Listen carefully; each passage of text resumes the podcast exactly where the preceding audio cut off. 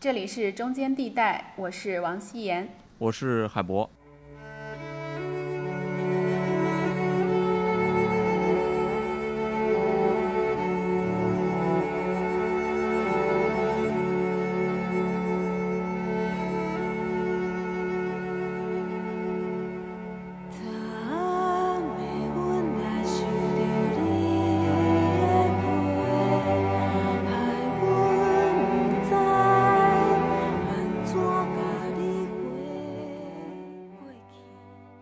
现任的这个费正清研究中心的主任宋一鸣曾经把这个金门不是比作这个冷战岛嘛？它是属于这个冷战时期的一个笔法，你是属于这个后冷战时代的笔法。那冷战跟后冷战之间发生了一个什么样的大的变化呢？一开始读社会科学的时候，老师都会提醒我们一点，就是直到现在，我依然就是牢记着这样的一个提醒，就是社会科学不做价值判判断，嗯，社会科学不出谋划策。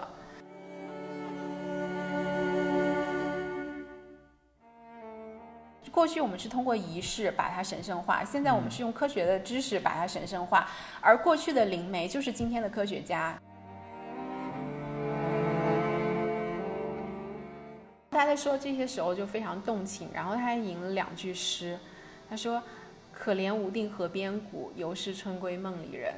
然后他就跟我说，战争它其实是一个非常非常具体的事，就是他战死的人或者是受伤的人，他可能就是你的爱人、你的亲人，所以你不要觉得战争是一个历史，是一个宏大叙事，它已经过去了。他说战争没有赢家，永远都不要盼着再有战争。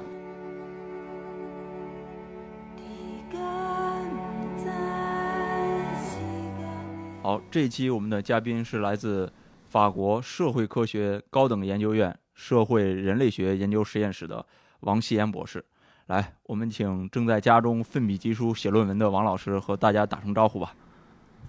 啊，大家好，特别荣幸能够来到中间地带做客，跟大家分享我之前在呃金门做田野调查的一些有趣的经历。好，这期话题呢是非常中间地带了啊。我们聊一个地方，那就是金门。作为政治历史意义上的金门，重要性我们就不必多说了。过几天呢就是八月二十三号了，历史上金门炮阵打响的日子就是在八月二十三号。对岸呢叫八二三炮战，还有部电影呢专门讲这个事情。而且在我们录制之前，我们录制是在周四啊，东部战区刚刚在台岛周围做了一个演习。这个颇有第 N 次这个海峡危机的意思啊，但是呢，这些只是我们这期节目的大背景。我们来聊金门呢，主要还是因为西岩在金门做过非常长的一段田野调查，那博士论文写的就是金门。具体是什么方面呢？我们就请西安先来说说对金门的一个研究方法或者是一个关注方向吧。啊，好的。呃，我对金门的这个研究呢，是从二零一七年开始。我的研究题目是叫做“文峰鼎盛金门岛后冷战岛屿的遗产化”。嗯，其实呢，这个研究呢，呃，其实跟我在博士阶段之前的研究是一点关系都没有。我是二零一六年硕士毕业，然后当时呢，我没有马上的开始这个进行博士阶段的研究，嗯，而是选择做了一年的间隔年。当时呢，一来是希望就是能够给自己放一个大假。好好休息，然后第二个就是说，想要利用这段时间去思考到底想要研究什么。嗯，因为在那个法国读社会科学类的博士，平均是要读七年半，所以呢，就是这么长的一个时间，我们肯定要去特别慎重的去决定你之后要做什么。对。呃，在这个我间隔年的时候，我就跟我的当时的呃预定的这个博士导师去商量，然后因为他自己是研究香港的。所以他其实对于香港和台湾都非常感兴趣，他就建议我说去一下台湾看一看。嗯。呃，然后我在就是二零一七年的春节过后，我就从我就办了这个入台证，我是从厦门坐船先去了金门。然后哦，我到了金门之后，最开始的想法是我停留几天之后，我再从金门去台北。嗯。但是呢，我第一次到金门的时候，就立马被它吸引了。哦。因为这个地方呢，它对我们人类学家来说，它就是一个宝藏田野，就是它的田野信息密度非常非常的高，就是有无数的，呃，非常有科研意义、非常有张力的现象啊、事实啊等等。然后我当时第一次的观光签证就只有十五天，然后我嗯十五天都停留在金门，哦然后做了一个初步的了解，然后我就决定把金门当做我的博士的田野点。嗯，相当于你第一次去金门，你就发现这是一个人类学的富矿。对，呃，当时是有什么样的信息刺激到你呢？呃，我第一次到那儿的时候，我首先就会发现它跟我之前对于台湾的想象完全不一样。嗯就台湾其实算是我们的本文化嘛，但是它其实它又有之前有那种呃日剧的这种一个背景，所以它其实又有很多日本文化的东西，所以我当时会对台湾的想象是那种很小清新的一个地方。哦，台湾电影看多了。对对对，就是有很多以前港台的电影啊、港台综艺节目啊这种，还有一些港台的小说，就是台湾的一些小说的影响。对。嗯，但是我到了金门之后，我发现金门跟台湾完全不一样，就跟台湾本岛完全不一样。嗯首先就是它是一个非常非常的儒家的一个地方，它这个儒家就体现在当地的宗族社会的这种力量非常非常的活跃，还有就是它在明清时代的这个建筑保留的非常好，就是这个建筑是叫做闽南式建筑，也叫燕尾马背式的建筑，就非常非常的漂亮。这个就是因为我当时想要研究遗产嘛，那这就是很典型的一个建筑遗产，同时它也是文化遗产。然后它这个遗产的这种这种整个建筑风格的兴起，它除了有自己家的这个住的房子之外，还有一些宗祠。那宗祠它其实又是一个儒家文化的东西。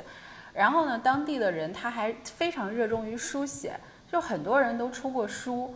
呃，我可能就是刚到这个地方，就是大家见到我就说，哎，你要研究我们金门，我有本书可能对你有帮助。然后他就送我一本书，你知道，因为我自己是做这种学术工作，我觉得出一本书是非常不容易的。可是我在金门就遇到了很多人都有自己的著作，而且真的是著作等身。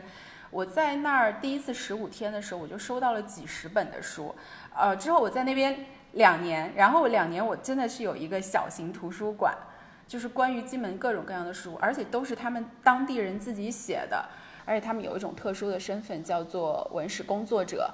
嗯嗯，我对我当时就觉得说非常感兴趣，为什么这些人这么这么热衷于出书呢？这个背后到底有怎么样的一个呃动因？那当然，它肯定有文化的因素，也有经济的因素。呃，除此之外呢，还有一些历史的传统，比如说呢，呃，金门它是本来就是属于这个呃闽南地区嘛，然后它在整个宋朝、宋朝和明朝的时候，其实也是受到了这个呃儒家文化的一个很深的这种影响。呃，其实当时我还是从一个比较传统的、经典的人类学的这个角度去思考的，作为一个嗯出发点。我看你当时写那个文章，也就是说你在第一次这个到了金门之后，回头写了一个报告，研究的几个话题，包括这个宗族啊、孝道啊、新移民啊，这些其实你都是希希望你去做的这个话题吧。但是你刚刚也说了，其实你的真正的这个研究的流派可能属于这个自然人类学，跟这种经典的人类学可能还有点不同。那您能说一下这个这两者之间主要的研究区隔是什么呢？嗯，好的。嗯，其实呢，最开始我想要去做一些宗族的研究，呃，就是因为它是研究金门绕不开的一个话题，因为当地的这个宗族势力它是非常非常强大的。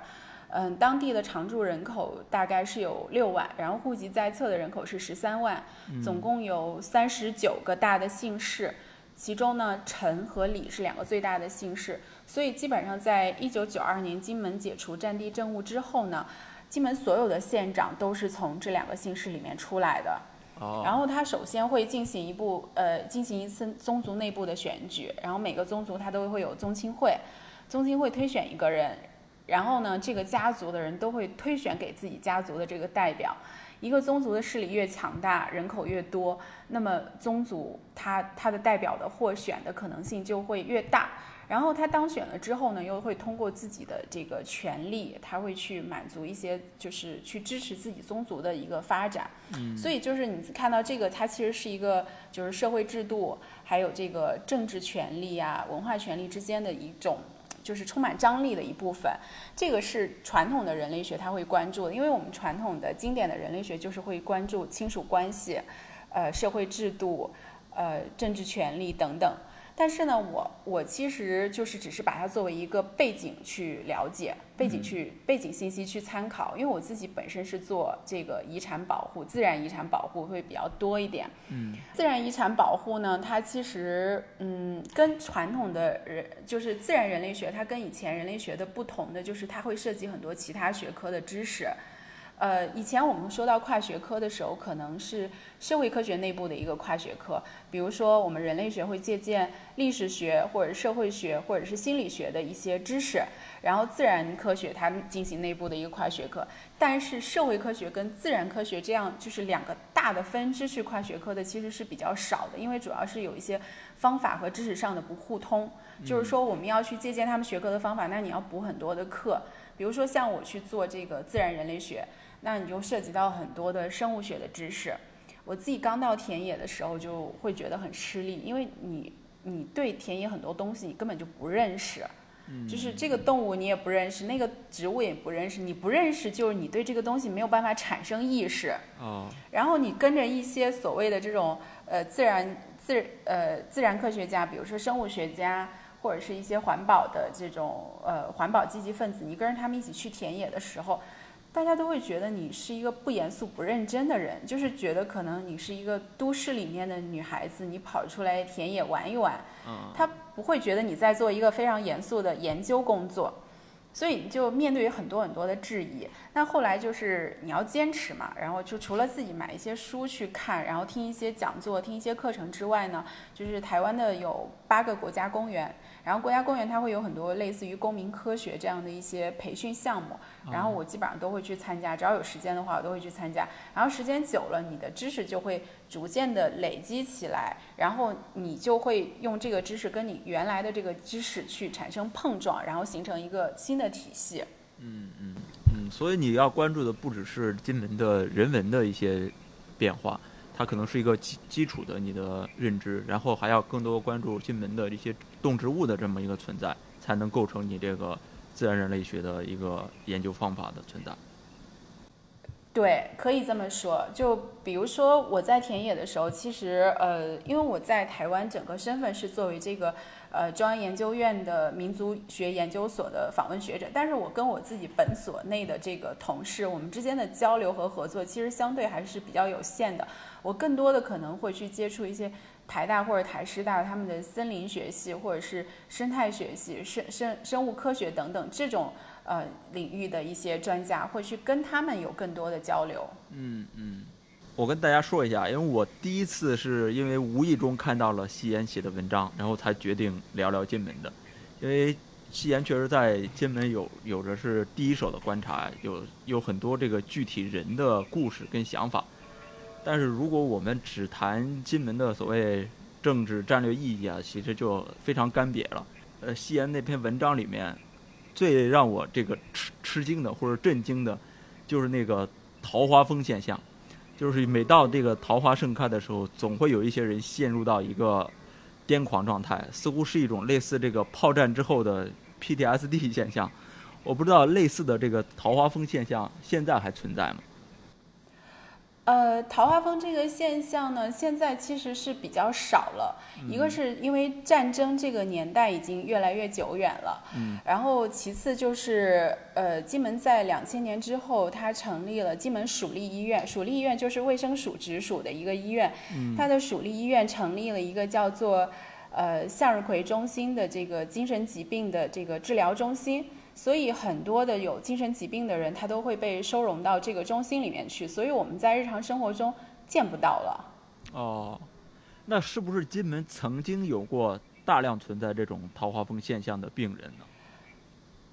呃，这个就是据我在田呃我的田野跟人聊的状况是得到了这样的一个信息，但是我自己确实没有就是亲眼见到。哦哦。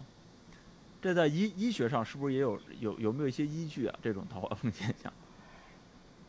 呃，其实就是桃花风这个现象，我跟很多人聊起过，我了解到在世界各地都是普遍存在的，就是在不管是南半球还是北半球，它都是在春天的时候，就是桃花盛开的季节，它会发病。然后它的科学依据就是目前没有一个呃，就是非常确切的论断说它的致病因素是什么。但是大家有一个推测，就是说，因为呃到了春天之后，你的光照时间呃会增长，然后这个光照持续的时间久，会导致人的一些内在的这种对于这个就是生物作息的这个规律的一些影响，然后会导致你的情绪会陷入一种混乱。但是这个就是非常自然科学的一个领域，可能我现在没有办法给出一个非常具体的解释。但是这一方面呢，呃，我倒是知道有一个呃台湾的学者叫吴一瑞，他是那个香港大学的李嘉诚医学中心，他是专门做这个精神疾病史的。就是我之前也跟他聊过这个问题。其实呃，如果感兴趣的话，可以搜一搜他的文章。嗯嗯嗯，那就是其实现在还不能直接的说这个桃花峰现象跟。炮战有直接的这种影响，直接的关联。呃，没有，因为就是呃，一个战争或导致的创伤，或者是长久的这种恐惧导致的精神疾病，这个是一个心理学、精神分析学的范畴，它不是人类学的范畴，因为他们要涉及到做实验，呃，涉及到很多的论证，这个是完全是我们学科能力之外的。但是呢，我们自己就是通过我们的尝试可以去判断，因为呃，因为他发病的这个人。最集中在古宁头这个地区，那古宁头就是以前古宁头战争的这个现场嘛。古宁头它本身是一个村子的名字，然后呢，这里的人他发病率就会非常高。呃，我们就可以推断出说，因为战争它是一个非常非常直接的，可以可以给你造成精神压力，非常直接的让你感受到痛苦、紧张，然后亲人的这个伤亡等等这样的一些恐惧。那么在这种情况下，我觉得人产生一些精神上的问题，那是一个。还相对比较直接的因果关系。哦，明白。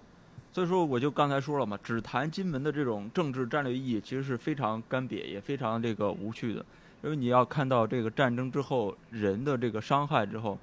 你就谈论这些，可能就会觉得太大而无当了。对。您那个题目也也挺有意思，叫这个后冷战时代，是吧？现任的这个费正清研究中心的主任宋一鸣曾经把这个金门不是比作这个冷战岛嘛？它是属于这个冷战时期的一个笔法，你是属于这个后冷战时代的笔法。那冷战跟后冷战之间，你觉得这个发生了一个什么样的大大的变化呢？呃，对，就是呃，宋一鸣他写这个，他其实他是一个历史学家嘛，他完全是从这个口述史和一些档案文献着手。然后我们人类学通过都是呃，我们人类学的研究方法是通过自身的参与观察。然后他关注的是冷战之前，也就是说，在一九九二年金门解除战地政务之前，其实都是可以被称为一个冷战时代。那我关注的其实主要是在一九九二年解除战地政务之后。呃，解除战地政政务之后呢，它有一些，呃，它面临到到的一些挑战，就是面临着开发还是保存的这种一个张力。那呃，以前因为它都是一个军管时期，军管时期就是你这个地方你的人员流动、你的经济开发，它都是非受到非常非常严格的限制。那解除战地政务之后，岛上的大军都要撤走，撤走之后，这个岛就回归到这个民选政府，那你重新要选举。然后你从你要有一个新的经经济的支柱，因为他以前的很大的一个经济来源主要是通过做这个阿兵哥的生意，就是说当地，因为当时对对，当时呢就是岛上它的常住人口也就只有五六万，但是它驻军有十多万，所以你不管做一点什么，就是你会洗个衣服，你会炒个菜，呃，这些都是可以。赚到钱，而且就是还有一个不错的收入。可是这些大军撤走了之后，你必须要找到一个新的这个呃经济的取代、经济的替代。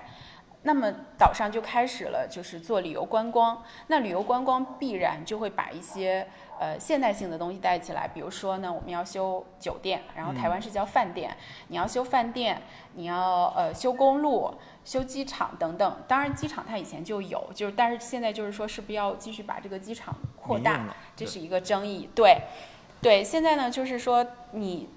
你一旦要开始这个旅游观光产业了，那肯定就会有很多的环境的破坏和污染进来。但是呢，它之前因为这个呃差不多半个世纪的这种军管时代，让岛上保留了非常好的一个自然状态，嗯，以及相对呃比较。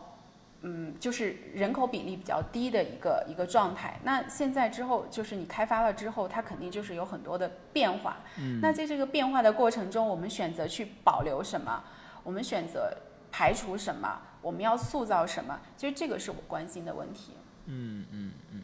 就是你其实在一个分享里面也提到啊，就是因为金门确实因为这个历史原因，它没有经历过这种工业化，反而它让这个物种的多样性被保留了。呃，那金门的居民呢也非常一喜欢用这种非现代的封建迷信去保护这种物种的多元性。当时你提到了一个这个乌龟嘛，它乌龟它本身是一个传统文化，但是我很好奇的就是这些封建迷信或者是地方信仰，那对于传统文化中所谓的这些害虫的动物，它是做出什么样的现代化保护的呢？因为我们都知道乌龟本来是在这个传统文化里面是一个吉祥的东西嘛，大家都会去保护它。但是有些动物是在传统文化里边儿是这个害虫的存在，那它还会保护它吗？呃，首先我就是要对你用的一个词提出一点质疑，就是啊封建迷信。嗯嗯嗯，其实我我们在呃人类学这个学科里面，我们是非常谨慎的去用这些词，因为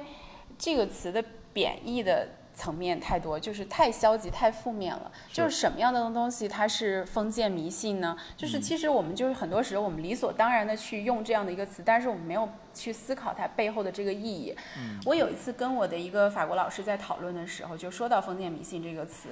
他说。你在中国说你保护一个动物，可能是相信这个动物背后有一个神，有一个灵性，那这是一种封建迷信。可是你在西方国家，你去谈，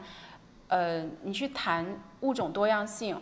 或者去谈这种生态危机，难道不是另外一种封建迷信吗？就是你去让一个普通的西方人，你去让他解释什么是生态危机，他他也解释不出来的。所以就是在西方谈生态危机，跟你在中国谈这个动物的灵性，我觉得从某种程度上它是一回事。嗯，就是我们其实都不明白，我们作为普通人都不明白其中的这个逻辑，它的运转的这个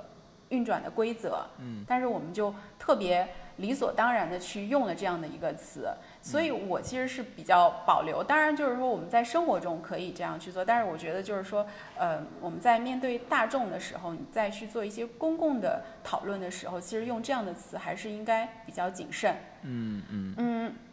对。然后其次呢，就是你说到这个害虫的时候，呃，我想问一下你，你觉得大概什么样的动物是害虫？所谓害虫啊，就比如说我们常会认识这个麻雀呀、这些这些东西。呃，其实呢，在宋一鸣的书里，他曾经写过，就是在战地政务时期，军方曾经鼓动民众去参与防备鸟类损坏庄稼的运动，但是呢，隔年就会发现整个金门岛上蚂蚁肆虐这样的一个情况。事实上，就是虽然麻雀它吃稻谷，被大家认为是会损害庄稼。但是呢，其实，在繁殖的季节，也就是春夏两季，麻雀它会捕食大量的农林害虫，喂食自己的幼鸟。所以，其实麻雀在某种意义上，它又是一种益鸟。而且呢，现在麻雀也是被列为我们国家的二级保护动物。其实，我的田野中，它有一个比较有趣的动物是缅甸蟒，就是一种蟒蛇。它是其实是真的引起了很多很多的争议。刚好我最近也是。刚好写到这一块儿，我就可以把这个故事给大家分享一下。嗯，因为缅甸蟒它不是害虫，它是一种环境友好型生物。因为我们都知道蛇是吃老鼠，然后因为老鼠它又是破坏农业，而且它是一个病毒的传播者。对。但是，但是呢，蟒蛇它的这个形象是会让人产生恐惧的，因为我们也不了解它，所以呢，嗯、呃。就是可能就是它可以符合这个害虫的某一层面的定义吧，因为它的这个就是作为益虫、作为环境友好型的生物，它的功能也并不是被所有人都能够了解。那金门的缅甸蟒其实是在两千年之后开始出现并且增多，嗯，当地的政府他就会去请了一些台北的专家来做鉴定，鉴定之后发现呢，这个缅甸蟒它是金门的原生物种。就很多人觉得会很奇怪，就是为什么缅甸蟒会是金门的原生物种？这里其实就是涉及到一个生物学上的知识。缅甸蟒它本身是一个呃印度蟒的亚种，就是印度蟒，它其实在整个东南亚地区都有分布，它并不是说只有在印度有。最初呢，我们把它翻译成缅甸蟒，是用了英文的翻译，所以叫缅甸蟒，而不是说它只有缅甸存在这种生物，而是在整个我们国家福建地区都有。而且缅甸蟒会游泳，它是可能就是以前从这个福建，它就是在历史上。它自己游游泳到了这个金门，但是它什么时候去的这个已经不可考了，但是它确实是金门的一种原生物种。然后两千年之后出现了增多，然后当地老百姓就觉得很恐惧，因为这确实是一个事实，就是我们从肉眼直观的一个印象，就是它会带给我们恐怖恐惧感。因为一个成年的缅甸蟒大概会达到三米多，三米多长，然后它会潜入一些农舍去吃鸡。然后这样会给老百姓做，对，前两天新闻，前两天的那个我们微博上有一个热搜，就是说，呃，福建那边发现了一只蟒蛇，然后连吞了十三只鸡，所以就是请消防员去抓它。然后在金门也是经常我们会发现，但是这个缅甸蟒的故事就非常有趣，就是大家频繁反映是在两千年之后发现的，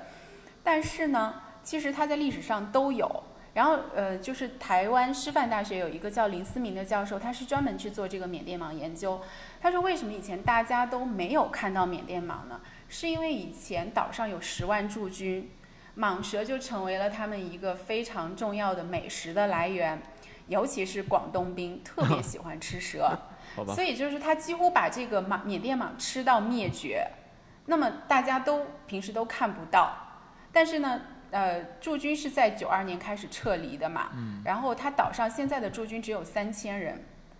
你想从十万到三千，首先是这个驻军的数量有一个很大的变化，其次就是九二年撤军了之后，九五年立马就建了金门国家公园，就是金门岛上整个四分之一的土地马上就转化为了这个国家公园。所在地国家公园，它就是禁止开发嘛，很多地方甚至是禁止人进入。那同样，它就是会保留了一个非常好的自然状态。那人的干扰减少了，动物的栖地环境自然就会变好。那么这些动物它逐渐又开始繁殖，它慢慢又多起来。然后两千年之后又建立了这个申报系统，就是说你呃它的文官系统逐渐的完善，就是你看到了这种蟒蛇之后，你要去打电话给消防局。可能以前我们发现一只两只。我们就自己把它处理了，我们可能把它打死了，可能把它赶走了。但是呢，呃，两千年之后，因为有了这样的一个申报系统，我们可以打电话给消防局或者是林业局的人来处理，而且就是。呃，两千年之后还有一个问题就是，互联网现在也非常普及嘛，就台湾人他用 Facebook 和 Line 非常多。嗯。那么你发现了这样的一个事情之后，你可能立马就会把它放在你的 Facebook 上去，就跟我们在大陆，我们可能发一条朋友圈，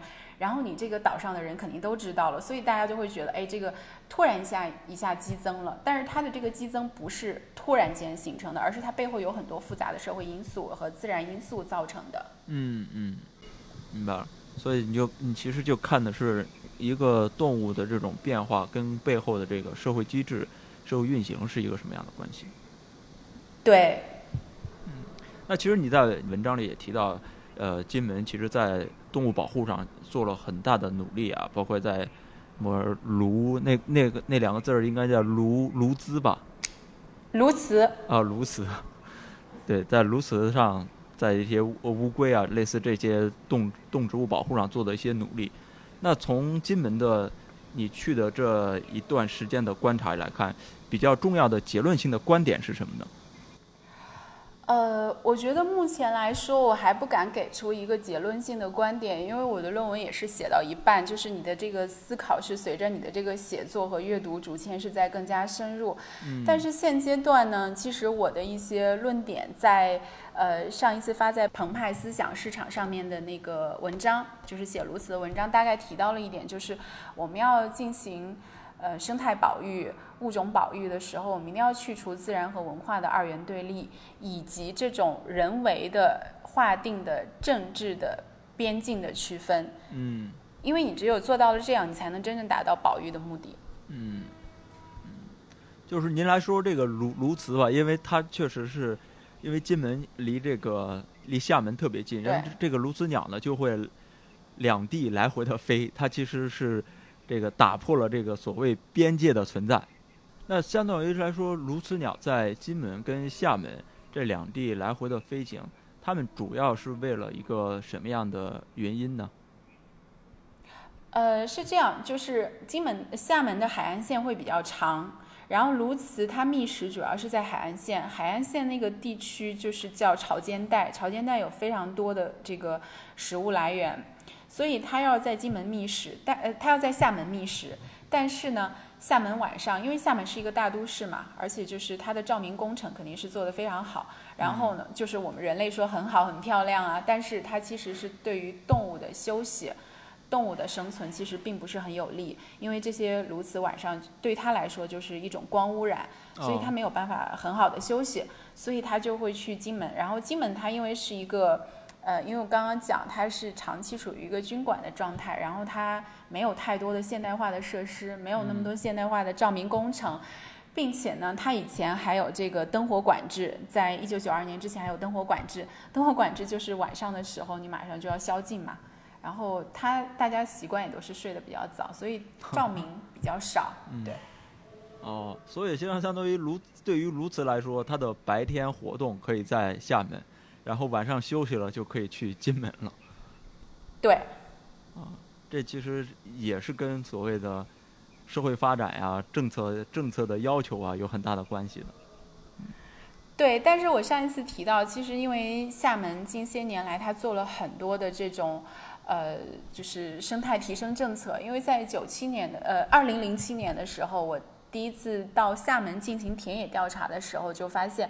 他在做很多的绿化提升。因为当时厦门也在准备那个呃金砖会议，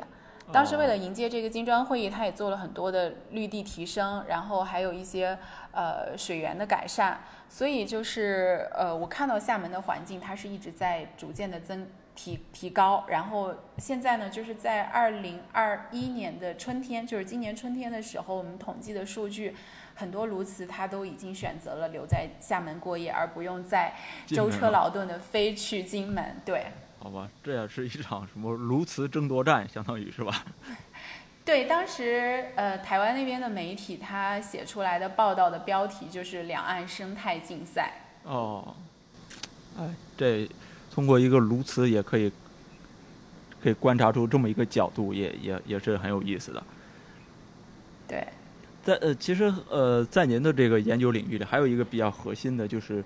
呃，因为我们现在正处于这个疫情阶段嘛，这个疫情可能就是因为人类跟动物的一个不当互动，它产生的这种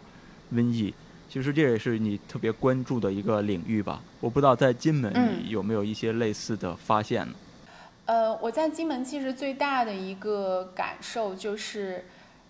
人和环境是很近的。这个环境其实就指的是自然，人和自然是很近的。但是现代化的发展、都市化的发展是让人跟自然的距离拉远了。嗯。嗯，现代性它其实是把人都聚集在都市里面，你周围其实看不到动物和植物，就是或者是看不到相应比例的动物和植物。或者是你要看动物、植物的话，你可能会去动物园和植物园，但是它是会有一个区分，就是人的生活区域、娱乐区域、工作区域，它都是分开的。嗯，所以就是生态的变化、环境的变化对于物种的影响，然后物种对于物种产生的这种消极影响，怎样再反作用于人类本身，它是需要一个非常的漫漫长的过程才会被你发现。嗯，你没有直接的一个，没有对这些问题的一个直观的感受。其次就是你不了解这些，你不了解这些的时候，你就没有环保的意识。那可是，在金门的时候呢，我发现就是人跟动物其实是非常近的。比如说你把门前弄脏了，那其实就是会影响到动物的这个生活生存。然后，但是我们在都市里面，你看，比如说我们用水管里面的自来水，我们用抽水马桶。所以这个水它是怎么样一步一步进化，从河里从地下进化，然后到我们可以饮用的标准，我们是不知道的。那同样我们做的污染，我们的垃圾，我们的排泄物，它怎么样的去污染大自然，我们也是不知道的。嗯。但是在金门的话，就是你对于这些周围的环境的变化，你是非常直直观的可以感受到的。嗯，比如说呢，能不能举举例来说明一下？呃，就是刚刚的那个鸬鹚的例子，就是金门人为了更好的给鸬鹚提供这个栖地，嗯，然后呢，他会刻意把把这个路灯都移除一部分，就是把不必要的路段的路灯移除，或者是把它路灯之间的间距拉长。嗯那这样的话，就是给鸬鹚提供，而且那个高度要降低，这样给鸬鹚提供了一个很好的栖地。然后鸬鹚呢，就是它会在这个有一个湖叫慈湖，在这个慈湖附近，嗯、栖息。然后鸬鹚它栖息在这个呃休在这个路上，呃在这个树上休息的时候，它会有排泄嘛。然后它的这个排泄物就是经过一段时间之后呢，它就会有这个雨水，呃，下雨的时候雨水的冲刷，它就会流到这个湖里，然后这个湖水里面又有一种呃蛤蜊，就是叫菲律宾花蛤，然后呢，它的这个粪便，鸬鹚的排泄物就是成为了这个蛤蜊的一种非常重要的营养来源，然后这个蛤蜊它就非常的嗯肥美，然后成为当地人非常一种鲜美的食物的来源。然后你看，这个其实就有一个食物链。如果说我们，呃，导我们人类跟动物非常密集的相处，导致了动物发生了，比如说禽流感这样的问题的话，那其实它会很直接的作用于人本身。但是在金门，它同样就是说，我们有一个好的栖地，它提供了这个它的，我们证明就是说，这个动物是健康的，环境是健康的，动物是健康的。鸬鹚是健康的，然后它它的这个粪便也是健康的，它会滋养菲律宾花蛤，然后菲律宾花蛤又成为了人类的一个很好的食物的来源，所以它是非常直接的作用于人的。它可是我们在呃都市里面，我们可能要去买一个东西，我们是超市里面买，我们不知道我们在超市里面买的鸡蛋和牛奶，它的这个来源是从哪里来的，然后这个鸡在生蛋之前在什么样的环境，这个牛。牛奶的牛产产牛奶之前，它在怎样的一个环境，我们都是不知道的。我们也不知道，就是说工业化的养殖会给动物带来什么样的一些消极的作用。嗯嗯，所以金门人是能感受到花蛤的肥美与否跟鸬鹚的粪便是有直接关系的，而这如果是换个别的地方的人，是很难有这种直接这个体验的。对。所以其实这里就是我我想到了一本书，就是叫做呃杀菌年鉴，然后还有另外一种译法叫做呃杀菌年记，可能大概就是这样的一本书。它里面有呃有一句话我印象非常深刻，就是如果你没有属于自己的农场，你就会有两种错误的想法，呃一是认为早餐都来自杂货店，二是认为房间的温暖都来自壁炉。呃，所以我是我是觉得，我不是说人人都应该去拥有一个农场，而是我认为现代化的这种生活，都市生活，让我们不了解周围的这个环境，我们所有的东西都太理所应当了。这句话其实也对应了，就是向彪老师他去年在很多访谈中反复提到的一个概念，就是附近的消失。嗯，虽然他提这个概念本身，他是去谈互联网和物流的发展，对，然后他去批判一些阶层啊、现代性等等，呃，但是我其实觉得这个概念它对我的论文也很有启发，就是我们现代化的都市的发展也是导致了另外一个附近的消失，就你不知道你跟周围的环境在产生怎样的互动，当然就是。我说这么多，我的目的并不在于批判现代性，我不认为现代性不好，因为现代性它当然有自己积极的一面，我自己也是一个非常依赖现代性的人，但是我觉得我们不能理所应当的去享受现代性带来的便利和舒适，而什么都不去思考。就是你追求发展本身是没有错的，但是适当的停下来去思考也是有必要的。就是我们到底应该发展到怎么样的地步，以怎么样的速度去发展，以怎么样的代价去发展？是不是科技的进步一定要以牺牲环境为代价？是不是人类生存空间的扩大就是一定要去侵占到非人类的生存空间呢？嗯，这种观点可能对于我这种可能比较直男的人来来看，就是所谓。跟动物保持呃和谐相处啊，跟动动物的那种类似，要认识理解动物啊，这个，我我我似乎就是，换句话说，可能我就比较那个直接一点，简单粗暴一点。我觉得这种说法就简直有点太那个白左了。所以我刚刚不是补充了一句，就是我自己也是依赖现代性的，嗯，我没有批判说现代性不好，因为我我恰恰觉得就是说。很多时候我们去追求发展，它是会带来很多积极的东西，但是我觉得我们要保持一个反思，保持一种关怀。对，是这样。我我。我们一开始读社会科学的时候，老师都会提醒我们一点，就是直到现在，我依然就是牢记着这样的一个提醒，就是社会科学不做价值判判断，嗯，社会科学不出谋划策，我们的工作是我们去观察、记录、思考、分析，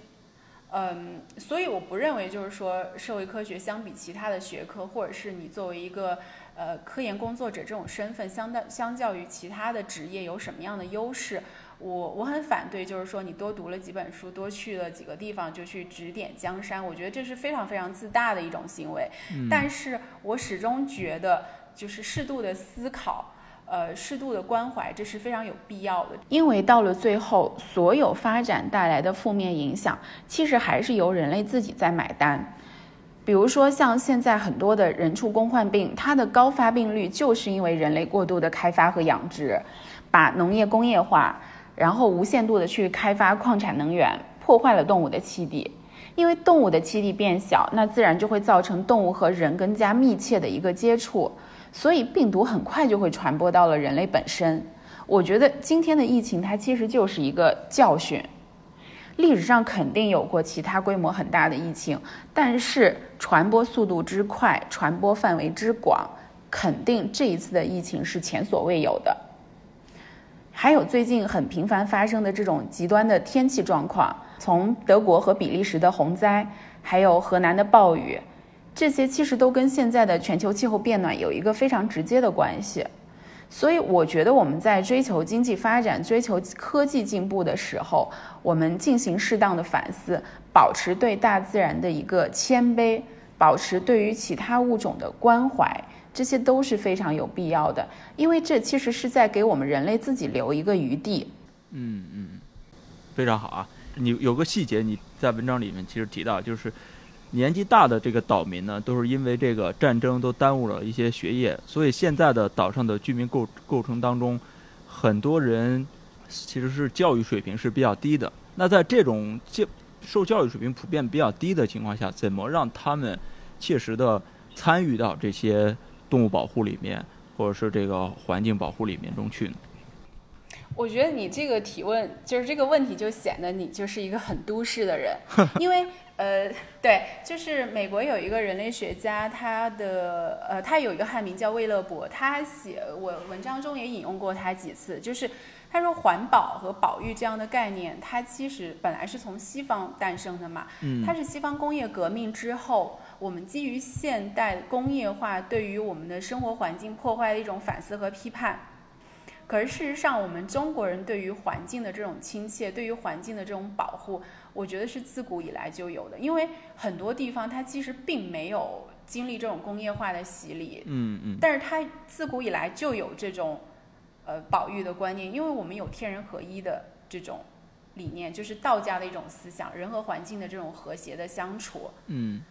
对，所以就是对于金门很多人来说，他去保育不是基于破坏，我们去提醒他你要保育，而是他认为本来这个东西，它就是跟我们生命是平等的，呃，就是那些非人类，它跟我们人类的生命是平等的，甚至是比我们更重要的。比如说我上次提到的那个保护乌龟的，呃，这个。呃，理念，它保对它提保护乌龟，它不是说我们把乌龟的栖地破坏了，导致了生物多样性的减少，而是他认为乌龟背后有一个呃灵性的东西，就是这种灵性，它其实就是对大自然的一种敬畏。我我不太愿意把它就是化作一种什么所谓的封建迷信，它其实是对大自然的一种敬畏，就是不管它怎么样，它最起码它对于这个生命赋予了。跟它自己一样，甚至是更高的一个地位，就是我们作为人，我们不能够妄自尊大的觉得我们可以去决定这个动物在哪里生活，或者是它这个动物的生或者死。嗯，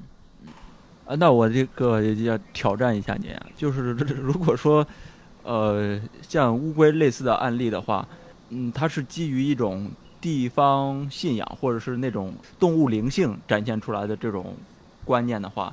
那基于一些现代文明的保护，会不会更普适一些，可能更有系统性一些呢？而这种基于灵性的，就会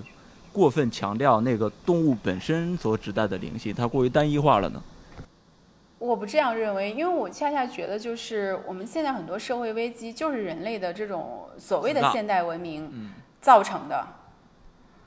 就是我们呃，其实就是在西方的启蒙运动之后，他提倡人文主义。那人文主义就是觉得我们人类通过就是不断的去呃发展自己的能力，我们可以征服大自然，我们可以控制大自然。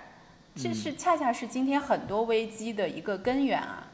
比如说呃，我们就拿瘟疫这个案例，呃，拿瘟疫来举例子好了。嗯。就是有有一本书，我不知道有没有看过，叫做呃。失控的农业，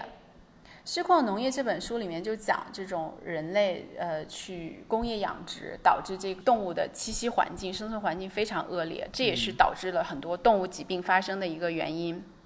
现现代性、现代文明、现代工业，其实恰恰是导致了很多问题的原因啊。嗯嗯嗯。而且就是现代文明的，就是说在现代社会里面，我们去保。提倡保育的概念是基于你破坏了之后的一个反省，可是为什么我们不从源头上就去制止这种破坏呢？我觉得就是很多呃非现代社会，或者是一种比较混杂的现代性社会，当然就是混杂性现代社会，它是别人另外一个学者给金门的一个特殊的定义。哦，我觉得这个定义还挺有意思的，这个定义很准确。哦，对。对混杂性现代性这个概念是呃有一个研究金门的老师叫江博伟，他现在是台湾师范大学的老师，他提出的。因为呢，呃，在宋一鸣的书里面，他认为就是说，在金门军事化的同时，已经带来了很多的现代性。这个现代性就是说，呃，举个例子，我很关注的一个问题就是公共卫生。他当时就是说动员大家去抓老鼠，然后抓老鼠的同时呢，一个是培养这种战备力量。然后同时呢，它也就是调动大家随时可以投入战争中，但是它还有就是一个当时有一个目的，就是说把这种现代公共卫生的理念普及给大家，就是说我们要呃去处理这个老鼠，然后我们才能够保证人民的一个健康啊等等这样的一些理念。其实这个就是有意无意的一些现代性。嗯。同时呢，我觉得他在军事化的同时，也在做一个国家构建。就是当时他把很多的这种神灵的这种当地的这种信仰，其实都是并入了国家构建。比如说宋一鸣这本书里面提到了一个王玉兰信仰，也叫做烈女庙。就是这个烈女庙是在烈屿嘛，烈屿是这个呃金门下属的一个县，它同时也是一个小岛，呃也称小金门。当时就是说。嗯，国民党军队在海边发现了一个浮尸，一个女性裸体的浮尸。嗯，然后他们就把这个尸体拿回去处理。处理之后，就是说通过灵媒得知说她是呃本来是厦门人，然后他是遭到了共军的侮辱，所以他为了保证自己的贞洁，所以他投海自尽，然后飘到了这边。然后由国军的这个将领就给他呃重新的，就是说给他穿上衣服呀，给他。修了一个庙，同时让大家来拜祭他。然后当时就是拜祭他的一些仪式，还有一些比较高级的官员、高级的这种军队的官员来出席。他在这样的一个叙事里面，其实他把两岸对立起来，就是说我们共军是邪恶的，然后这个女性她代表着贞洁，然后她从代表着自由，然后就是她飘到了金下金门这边，然后得到了一个尊重的处理，然后。在这个时候，就是他其实这是第一次他在把两岸的这种概念对立起来嘛。然后其次就是呃我自己观察到的，包括这个爱国将军庙的呃这个修建，当时有五十多个。那为什么要修建爱国将军庙呢？因为其实之前你国军跟共军打仗之前，金门人对于这种他的政治意识没有那么强烈，就他不会觉得说我是。哪一边的？中华人民共和国还对他不会有非常清晰的意识是哪一边，因为很多人他本身就是厦门那边的移民，就是他的很多亲戚啊、祖先都在厦门，包括很多人他到现在为止，我们可以看到那个金门人的很多建筑上面写着河南演派、河北演派、太原演派等等，他都是从大陆过去的，嗯，所以他跟大陆的这种亲缘性非常强。然后他修了这个爱国将军庙，我觉得他一个是把这个国的概念。灌输给他们，就是你是哪一国的，而且他用爱国的名义把战争合法化了。我们是为了爱国，我们才牺牲或者怎样。其实这就是一种很现代性的处理啊。对，建构一种认同吧。对，他就是建构一种认同。呃，然后这个姜博伟老师他其实就要。对，在他之前，其实还有一个那个刘明峰老师。刘明峰老师他是我的法国学校的校友，然后他现在在金门大学教书，然后他是很关注呃金门的这个土地交易的问题，因为在金门他买卖土地，它其实是就是被最受到道德谴责的一种行为，因为战后嘛，我刚刚讲了，就是说，嗯，解除战地政务之后，我们面临发展的问题，有很多土地，我们可以通过炒房地产迅速的获得。资本的积累，就是因为它地方小，他们他也可以效仿香港的模式去炒房地产，所以很多人他肯定也会受到这个诱惑，他就是把自己的土地卖出去，他卖到了之后呢，就是当地人他会呃就是就就就就会去引起一些道德的批判，就是说你这是不孝子孙，你才卖土地，然后这个时候其实他的处理就是很宗族，就是说你。嗯，在金门，他要买卖土地，他就要非履行非常非常复杂的程序，就是他不仅有那种法律的程序，你要去做法律的文书，同时呢，你还要去进行一系列的宗教手续。嗯，这种宗教手续就是你要去给祖先报备，然后你要去城隍庙报备，因为祖先他是管你的这个，就是你这个土地的原来的主人，然后城隍庙，城隍又是一个区域内的这个神灵。你要通过非常复杂的仪式，让他们都知道、都接受，因为还要那个去执教碑嘛，去询问这个神明和祖先的意思。所以在这个时候，你看它又体现出了非常强烈的这种前现代社会的一个特色。嗯，对。所以它这个前现代社会跟宋一鸣讲的这个，呃，就是战争的时候军事化带来的这种现代性，它其实都是混杂在一起，因为它有很多很多不同的这种信仰的模式，它都是在。同时发生在这块土地，不同的知识体系、信仰体系，它都是同时的存在于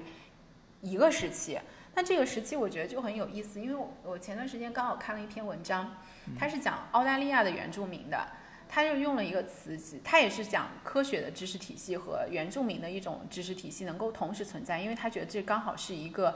呃后殖民时代。所以呢，我受他的启发，又讲了金门，它刚好处于一个后冷战时代，因为它刚刚开放，然后它的那种传统的东西还来不及消化，来不及呃演变成一种新的，或者是它不会演变成新的，但是新的一些东西，所谓的西方的一些东西，它又进来了，所以它就是同时在这个地方，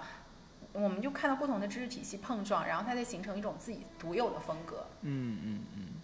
所以就是那个混杂现代性，所以它其实是很复杂的，我们没有办法就是去把它定义成说它是一个传统社会，或者是很多学者用前现代社会去定义它。那我觉得混杂现代性其实是比较适合金门的。嗯嗯，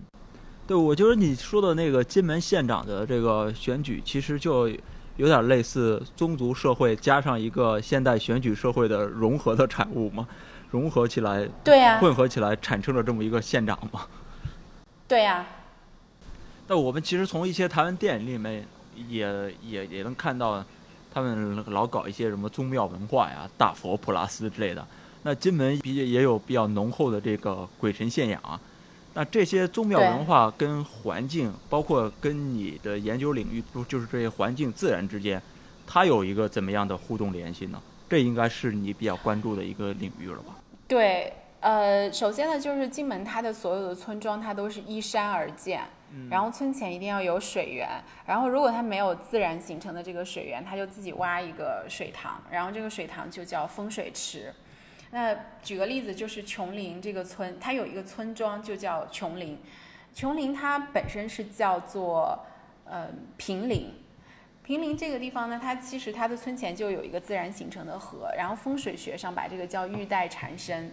玉带就是那个古代官员的这个腰带嘛，所以他们就认为这个地方的风水非常好，会出文人。然后确实呢，就是他们在明朝的时候就出了一门三进士，就大概是在明熹宗的时候，当时呢这个福建的地方官员就奏请了皇帝，然后表彰这个地方，然后就给他赐了一个名字叫做琼林，他才从平岭改成了琼林。然后他们村子入口处现在就有一个牌楼，就写着“御赐李明琼林”。然后，呃，在明朝的时候，就是金门逐渐形成了这个所谓的文风，就是一开始我讲的文风鼎盛的文风。嗯大家都注重注重考科举啊、读书啊。然后明清两代，它一共出了大概有四十四名进士。然后你考中了科举，你就会去修家庙嘛。每个村子里面都会有自己的家庙，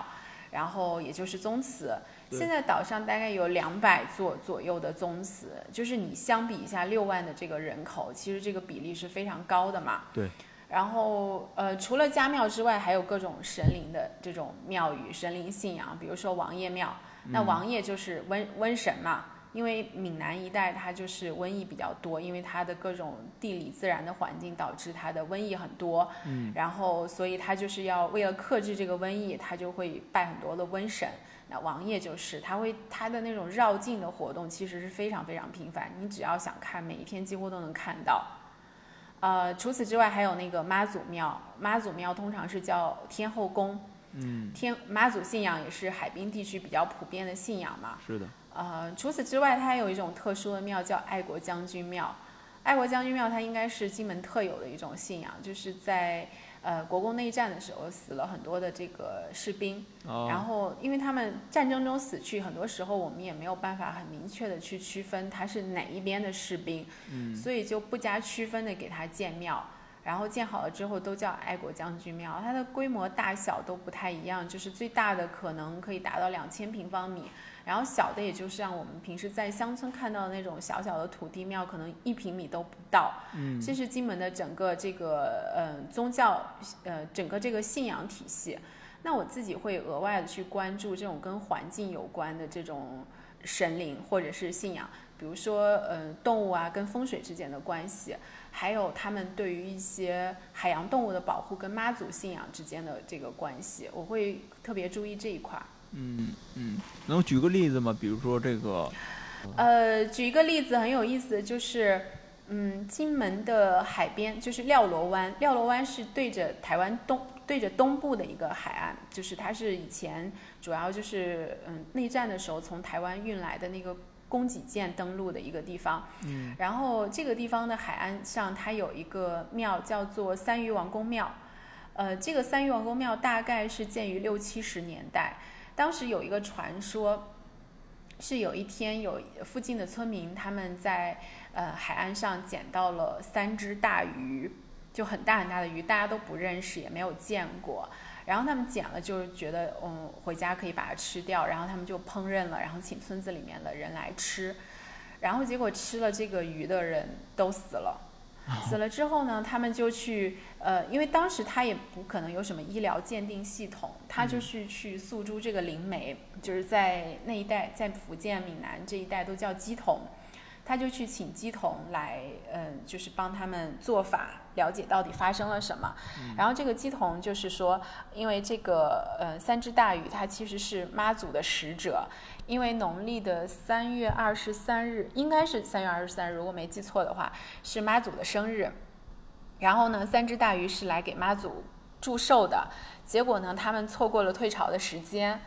呃，然后他们就在海滩上搁浅了。所以它其实本身是一种神，我们是不能吃它的，但是我们吃了它。现在为了弥补人类的过错，我们要去把这个鱼的骨头找出来，找出来之后要用金箔给它重塑金身，并且修庙，这样才能得到妈祖的宽恕，然后嗯，村子里面才能恢复平静。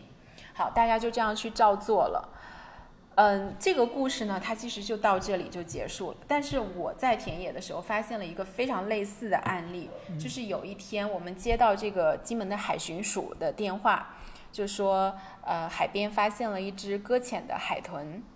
然后呢就是呃这个金门的野生动物保护协会还有林务局的呃这个工作人员等等，他们都到了海边去呃就是去。去处理这个海豚，结果我们去的时候，这个海豚它已经死了。死了之后呢，我们就是要把它带回去，带到实验室里面去鉴定它的死因。鉴定完死因之后呢，我们要处理它的尸体，最后就是把它做成了一个标本，然后把它放在了博物馆里面。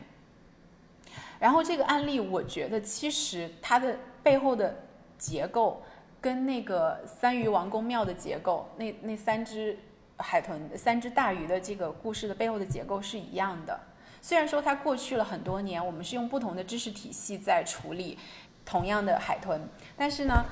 其实它背后的逻辑是一样。为什么呢？就是那三只大鱼，我们当时不知道它是什么，然后现在我们可以用科学的知识去鉴定它，说它是它是中华白海豚。中华白海豚是一种保育类的动物，我们不能吃它。然后我们把它放在博物馆里面的目的也是说告诉人们这是保育类动物，不能吃它。但是我们曾经把它放在了庙宇里面去祭拜它，同时提醒村民们不要吃它。其实都是一样的。我们是过去我们是通过仪式把它神圣化，现在我们是用科学的知识把它神圣化。而过去的灵媒就是今天的科学家，因为以前我们没有科学性的知识进来的时候，呃，治病。解决问题都是灵媒在做。那现在因为有了科学性的知识进来，我们就是让科学家，然后医生去做这些事情。可是这两个事情，它虽然发生的年代间隔了可能有五十年，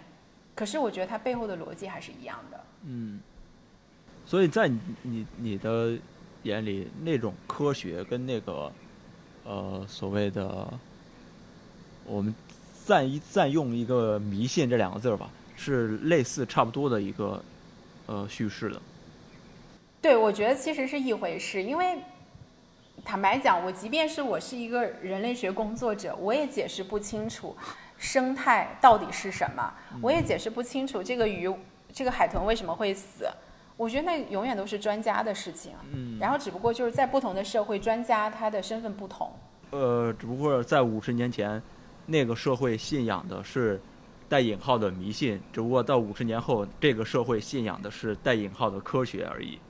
他信仰的其实还是一样的东西。对，而且就是我认为说，在一些不同的社会，你要让大家去接受一些理念，你就要用这个社会的这种知识系统的外衣去包装它。嗯。当然，这个观点在徐朗光，就是我们非常著名的华人人类学家，美国美美国的华人人类学家，他的有一本书叫做《驱除导弹者》。它里面也讲到了，就是说巫术和科学其实有时候并没有一个明确的分界线。那我们它因为它的田野在云南的喜洲，就是我们在喜洲这个地方让大家接触接受一些理念的时候，我们可能要诉诸巫术。嗯。但是在美国，我们可能让大家接受一些理念的时候，我们就要用科学这样的外衣。对。OK，这其实都是包装的产物。好，您刚提到金门的几个信仰里边，其中有一块是这个爱国将军墓啊，就是其实就是老兵群体了。那老兵群体其实在这个台湾地区的一个叙事里面，他们其实本身属于这个外省人的。那在金门这个地方，他们跟这些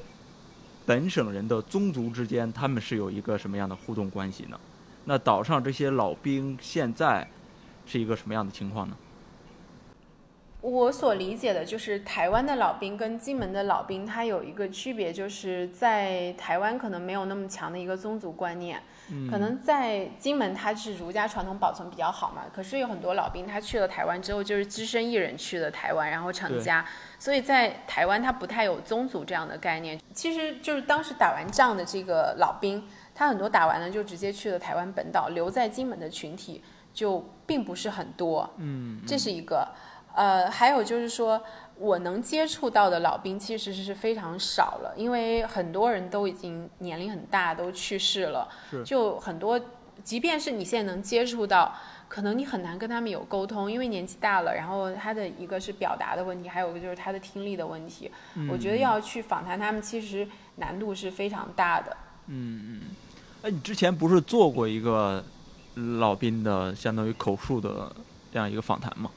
对我接触的老兵非常有限，但是有两个案例还蛮有特色。第一个就是，呃，我在给单独的那篇文章，就是有一篇叫《温情岛屿、悲情岛屿》，写过一个人，他叫韦德师傅，他应该是南通人，对，然后他在上海交大念书，呃，后来就跟着国民党去了台湾，然后就是他从了台北又到了金门，然后后来就是又出家。他一个人在那边生活了很久，就我觉得他的故事也是很悲凉，就是他生活到最后，就是自己的亲人一个一个都去世，就是甚至他都觉得没有再回来大陆的必要了，因为亲人都不在了，而且他自己年龄也非常大，我就觉得还是蛮悲凉的一个故事。然后另外一个就是很英雄主义的，他叫熊振球，不知道你听说过吗？没有。熊胜球他的身份很特殊，他是当时古宁头战役打响第一炮的国民党士兵。哦，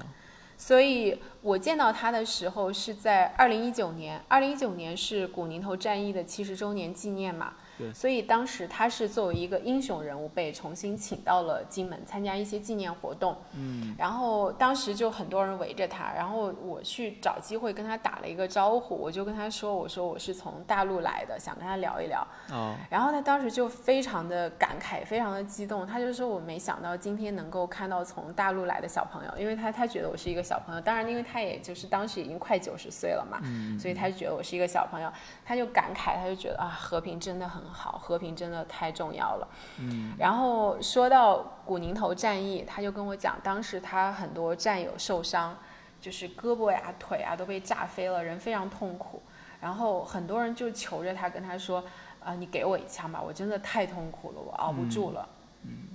然后他在说这些时候就非常动情，然后他还吟了两句诗，他说：“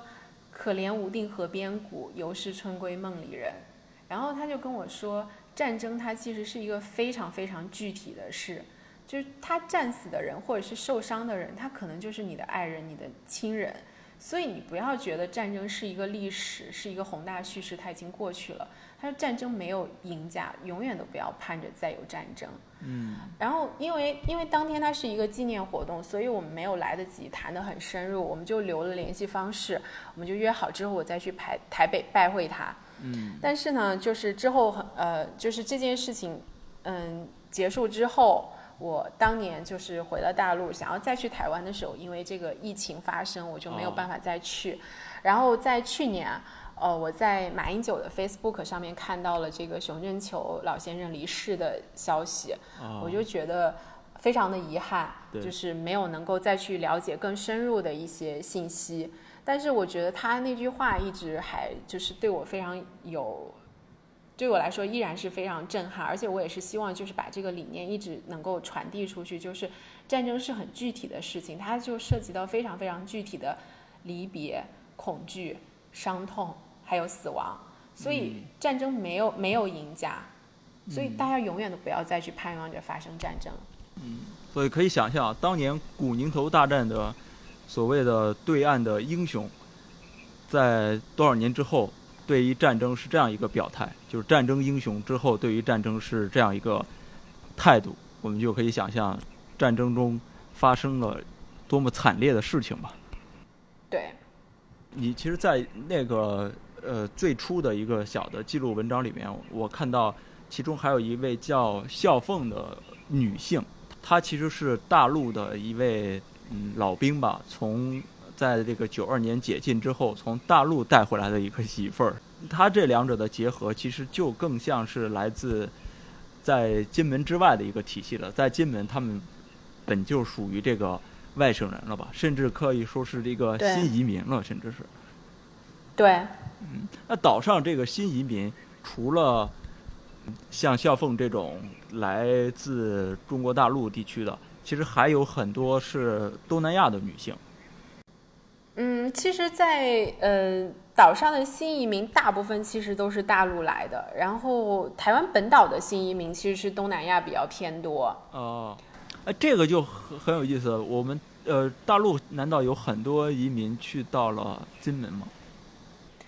对呀、因为金门它其实跟大陆地理上的距离是更近的嘛，它就直线公是九公里，然后我们坐船半个小时就可以到，嗯，而且它对金门对很多大陆很多城市是落地签，就很容易到，而且就是金门人他到大陆也是很方便，所以他们很多人去大陆做生意、工作，然后他们就认识了自己的这个呃配偶，他通常哦。都是。他们那边的男性和我们大陆的女性的这种结合，然后在岛上都会有一个专门的词叫做“陆配”，陆就是大陆的陆嘛，大陆籍配偶简称陆配。哦哦，然后包括他们现在，对他们现在的县长叫杨振武，杨振武以前是就我在做田野调查的时候，他还是金门县的立法委员，嗯然后他的太太就是一个大陆女性，是重庆人。哦，所以这个融合其实是很很强烈的呀，还是？对，然后这里我可以就是分享一点那个我田野中的一些见闻，还蛮有趣的，就是，嗯，当时，嗯，杨振武在准备这个县长选举嘛，就是他要竞选县长，然后他们就组织了一个这种呃新移民的这种新移民有有个协会嘛，然后他们就是让他的太太去组织了这样的一个新移民的协会的开会，就是一个聚会。当时这个聚会刚好是赶在跟现在差不多的时期，就是二零一八年的七夕节前。当时他们开了这个会，其实就是为了给这个杨振武拉选票。嗯。然后呢，呃，他们请来了一个很有趣的嘉宾，就是蒋万安。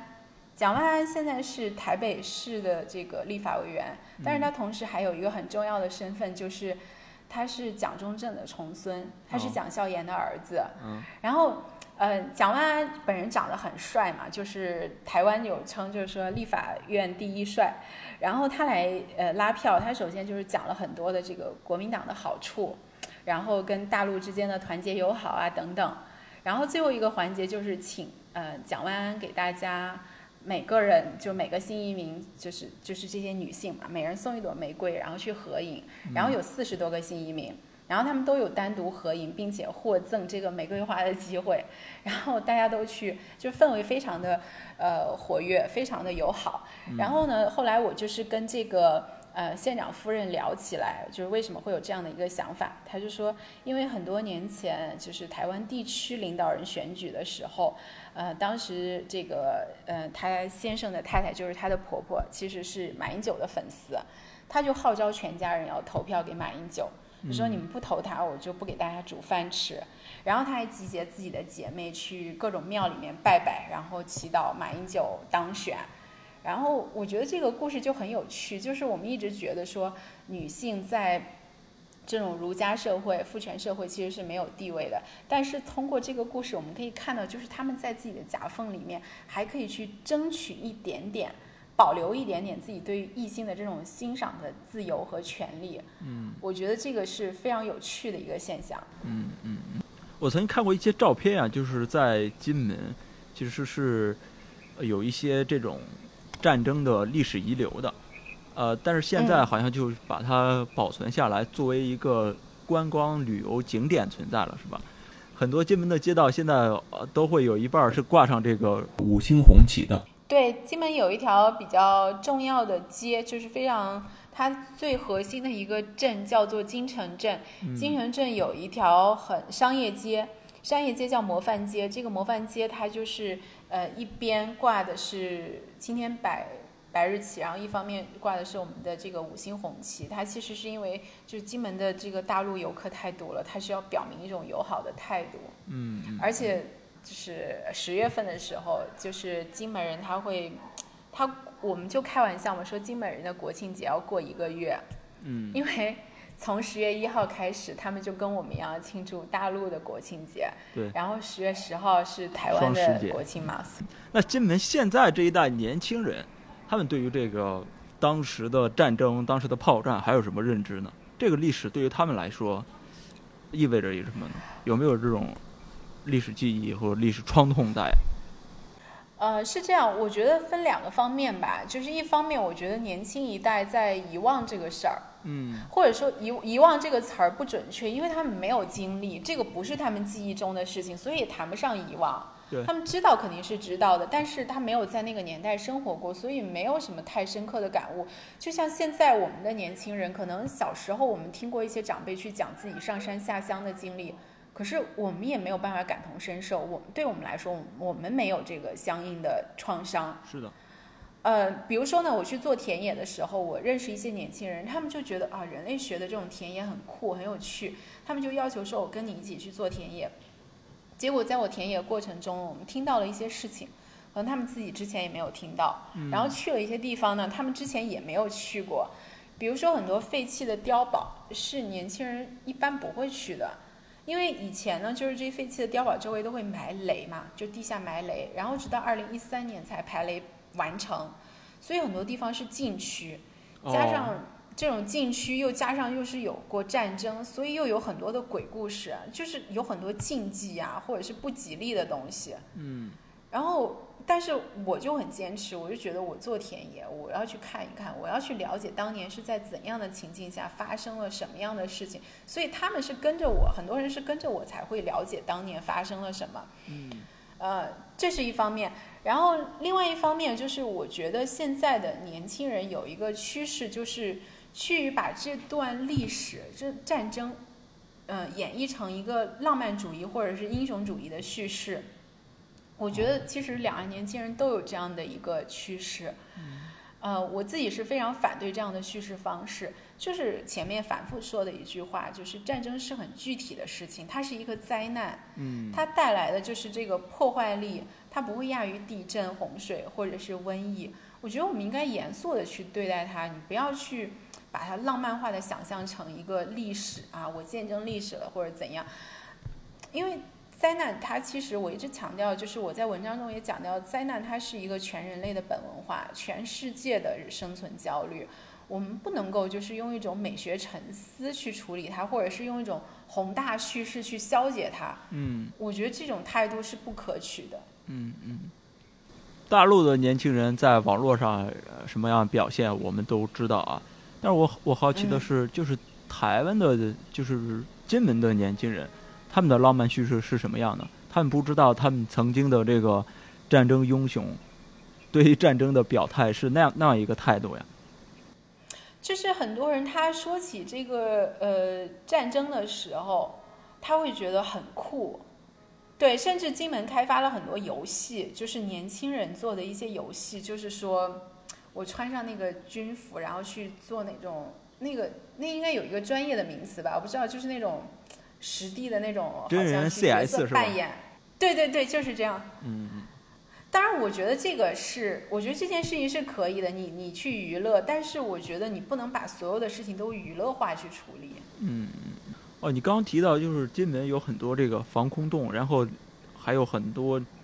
在零二年之前还有很多这种埋雷的地方，军事禁区是吧？相当于。对。啊，能说说您您逛这个防空洞的一个体验吗？呃，对，就是我们之前提到的一个村子，不是叫琼林？琼林它在战争的时候是叫战斗村，然后它现在有一个民防展示中心，就是当时它因为就是就是把那个民间力量，就是普通的民众把它就是经过每天都会要去训练，把它培养成一种类似于预备役，就是说万一战争的时候军力不足，把这个老百姓都拉来一起参加。民兵那同时呢，在对对对，就是一个民间的这种军事组织。因为琼林这个呃这个村庄，它是在金门非常中心的地带，就是很容易成为炮袭的对象。嗯，所以很多人家里他都会修这个防空洞。嗯，防空洞它就是连连着这个民房中心，就是地下，他们地下就形成了那种很复杂的网络，就是每一家每一户通过从自己家的这个地窖，就是这个防空洞下去，你可以走到这个通道，可以通到每一家每户，并且集中在这个民房中心，所以它地下就是有很复杂的这个网络嘛。我自己曾经去走过一次，因为它现在是一个作为一个旅游观光的一个。一个一个体验的一个地方，我自己去走过一次，就是当然它现在是做了很多的改装了，就是比如说它把这个墙壁和地面都是涂上水泥，然后对，然后它里面就是会呃挂上每一个路段，就隔一段会有一个灯，它会照亮，然后但是它的很矮嘛，因为它在地下，然后它就是你在里面走的时候是没有办法直直立行走的，你得弯着腰去走。然后大概我走了最短的一段也是需要半个小时，我在这个中间就是几乎发生了那种类似于幽闭恐惧症发作的那种状况，就是非常恐惧，嗯，因为非常窒息，因为里面潮湿阴暗，而且还是改造之后的，它就有这样的一个状况。那你想想，在几十年前，它还是一个真的在使用的防空洞的时候，那是怎样的一种情况？而且你可能在里面一躲就躲好多天，对。嗯，这个这个情景，其实在有一部电影叫做《军中乐园》，它里面有有大概有这么一个镜头，是很类似的，就是大家可以就是感兴趣可以看一下。嗯，因为金门嗯更多的还是依靠这个旅游业来发展自己嘛。那金门的年轻人现在应该也都是呃能出去的就出去了吧，去大陆也好，去台湾本岛也好，这都是他们离开的一个方式吧。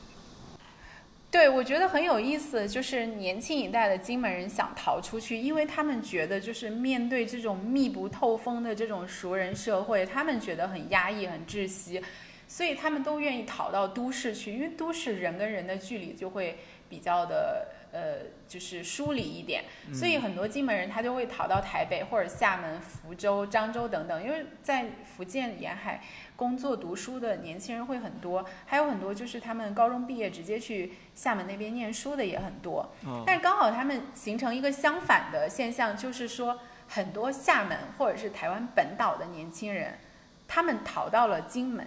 因为金门有一个那个有很多民宿嘛。我经常到民宿里面去跟年轻人聊天，嗯，他们就是通常都是通过这种打工换宿的方式，就是说我在你这个民宿里面帮忙，然后你免费的给我提供住和吃，然后这种年轻人他就会到了金门，然后一住住几个月，他们觉得哇，金门真的是桃花源，就是这里节奏慢呀，环境好，物价低，又没有那么多的人和车，没有那么多的噪音，没有高楼大厦，然后他们就觉得金门就是是一个逃避。在现实生活中的那些生活压力的一个世外桃源。嗯嗯，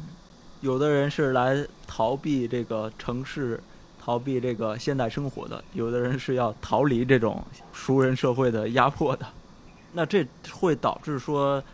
呃，金门年轻的人正在不断的流失，这金门人员结构上会变得会发生一些什么结构性的变化吗？对，的确，金门的老龄化非常非常的严重。然后，这个就是现在的县长，他在当选之前竞选的时候，一直也提出很多的这种改革的策略。比如说，他非常希望建立一个两岸物流中心，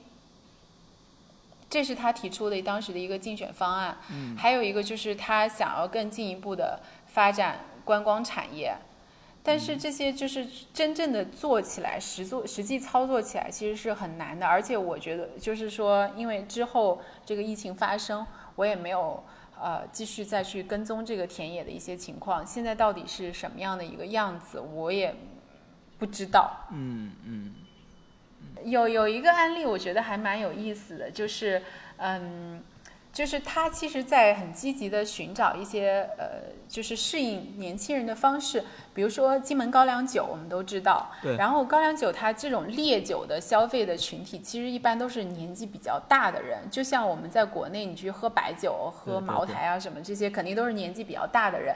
然后金门高粱酒为了就是说，呃，能够吸引一些年轻人，能够适应现代化的节奏，因为一旦这种老兵这一代，或者是有战争记忆的这一代人，因为。我们经常就讲金门高粱酒卖的主要是情怀，那么这老一代人他老去了之后，还还有谁可以去延续这种消费呢？所以就是他提出了很多的这种改革的营销方案，比如说呢，做金门高粱酒的珍珠奶茶，然后还有高粱酒的这种咖啡，还有就是试着推行一些鸡尾酒的基底采用高粱酒。我觉得这都是一些很有很很有意思的尝试。嗯，那有这样一个